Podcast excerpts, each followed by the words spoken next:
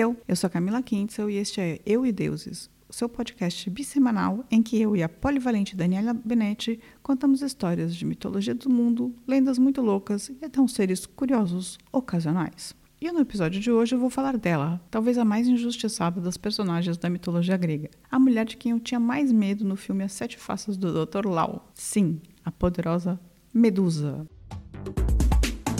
Glamurosa, rainha do poderosa.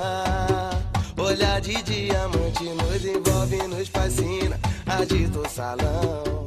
A coisa da Medusa é que todo mundo conhece o final da história. Então se prepara pro spoiler de dois mil anos. Porra, Vai tomar no cu vocês, eu falei pra não dar spoiler, ô arrombados, filhos da puta. Pois é, ela morre de uma maneira horrível antes de conseguir transformar Perseu em pedra e ainda tem sua cabeça usada para matar os outros seres do mal. O Perseu era um boy lixo, como quase todo grego, mas também estava lá obrigado, diga-se de passagem. O que ninguém sabe é como ela viveu e como a bichinha virou o monstro que transformava todo mundo em pedra só com um olhar. Porque a sofrência aqui é garantida. Para começar, o que a gente fala sempre? Versões. Cultura de transmissão, principalmente oral, tem dessas, meu povo. Mil versões diferentes. Na versão que vamos contar hoje, Medusa e suas irmãs Steno e Euríale, Euríale, difícil esse nome, hein? Eram as Górgonas. Mas elas não tinham nascido monstros horríveis com cabelos de serpente que picavam suas faces constantemente, um cinto de cobras, escamas douradas e dentes de javalis. Sou cobra, Jéssica, sou bem cobra. Eram mulheres lindíssimas, em especial a Medusa. As três irmãs trabalhavam no templo de Atena como sacerdotisas e eram belas, recatadas e do tempo. Ou seja, todo mundo praticando uma boa e velha abstinência. Mas Medusa era bonita demais e chamava a atenção de todos, em especial de Poseidon. Esse, bem filho da puta, no caso de Rei e Cronos, não se contentou em apenas olhar Medusa. Então, o deus dos mares a estuprou em pleno templo de Atena, que era irmã dele, por sinal. Aí Atena, toda trabalhada na falta de sororidade, fez o quê? Com ciúmes e puta que haviam compurcado seu templo, transformou Medusa e suas irmãs em monstros. Ai, Camila, não sei o que é conspurcado. Bem, amiguinho, é tipo sujado, estragado. Tipo quando você coloca uma grana, por exemplo, na cueca. Esse dinheiro não é o mesmo quando a, PF, quando a PF tira de lá. Foi conspurcado. Nossa, difícil de falar. Foi conspurcado. Compusca, compurcado. Ai, não sei mais. Compurcado. Sanduíche, isso. Mas voltando às górgonas. Tá difícil, hein?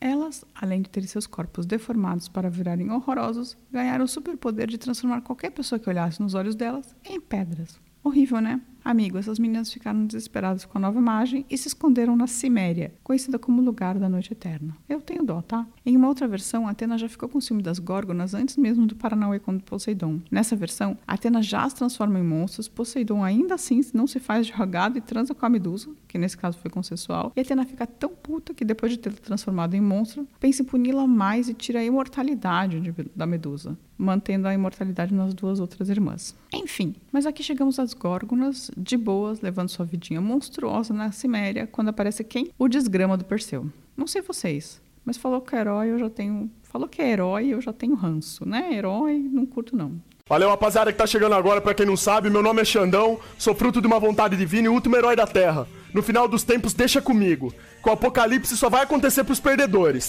Eu não vou explicar as motivações de Perseu aqui, porque precisaremos de um episódio só para ele.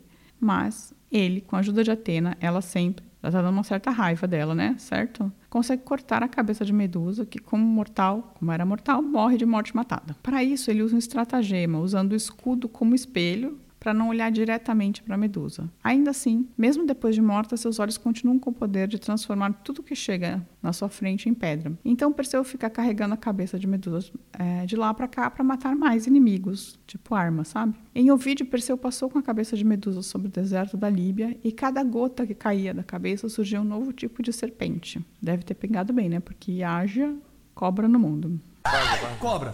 Do sangue que cai do pescoço de Medusa sobre o oceano, também nascem dois seres especiais. O cavalo alado Pégaso, que não é um unicórnio, gente, é só um cavalo alado, e o gigante dourado Crisaor. Eles são considerados filhos de Medusa com Poseidon. Filhos, né? Uhum, sei. E a Medusa entrou muito pro imaginário das pessoas. Ela está na Fúria de Titãs, nas Sete Faces do Dr. Lau, no Percy Jackson, no Hércules da Disney e até no Assassin's Creed Odyssey, e, ou no God of War. Pelo site do IMDb, na real, ela aparece em nada menos do que 76 jogos e séries como personagem. Sem falar na honra de ganhar um problema na mente só seu, com o nome de um ensaio de Freud chamado a cabeça de Medusa. Além disso, tem as suas representações nas artes plásticas, né? É um personagem e tanto para ser representado, né? Vamos falar a verdade. Enfim, essa foi a história da Medusa, a mina que estava lá de boa e que os deuses resolveram causar pesado por cima dela e a transformaram no monstro. Se você quiser saber mais, vale uns livros, né? Que esse podcast é curtinho e ele não abarca tudo. Obrigada por ouvir até aqui e fiquem de boa até semana que vem ou até o próximo episódio. Tchau!